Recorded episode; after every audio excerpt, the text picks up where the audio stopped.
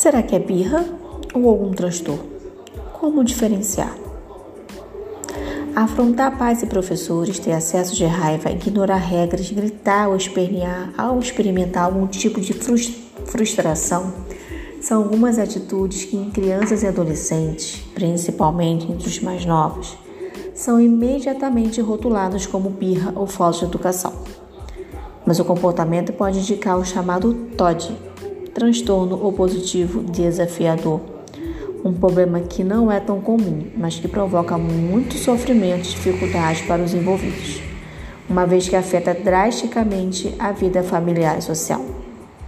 É possível manter o TOD sob controle, mas isso requer uma compreensão total do distúrbio.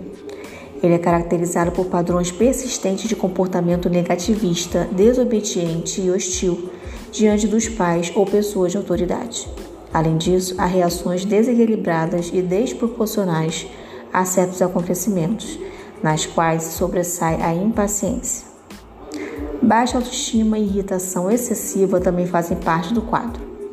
Questionar faz parte da infância, sendo considerado uma ação saudável e essencial para o desenvolvimento.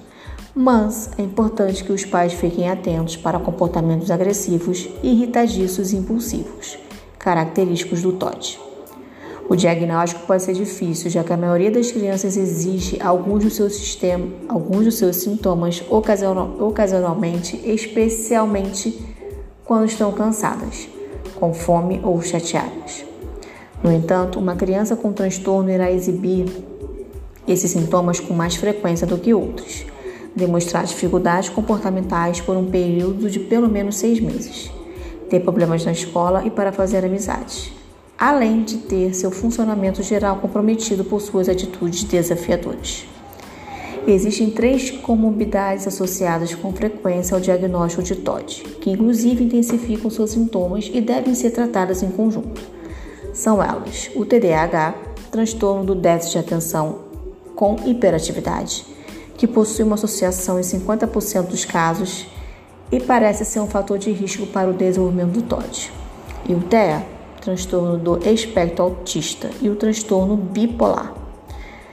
As causas do transtorno positivo desafiador, o TOD, ainda não foram bem definidas pela ciência, mas há teorias que acreditam que componentes biológicos como a herança genética e as disfunções da produção de serotonina e dopamina podem contribuir para o aparecimento do transtorno.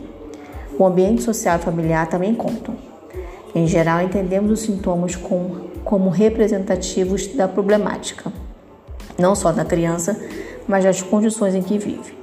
São frequentes problemas envolvendo relacionamento social, condições escolares, formas como a família assume e educa a criança violência doméstica, comportamentos agressivos no campo familiar e situações estressantes. Com a dedicação da família, a parceria da escola, o empenho no tratamento e, quem sabe, um olhar mais compa compassivo da sociedade, o TOD não precisa ser um empecilho para a concretização de objetivos e uma vida enriquecedora. No caso de dúvida, procure um especialista.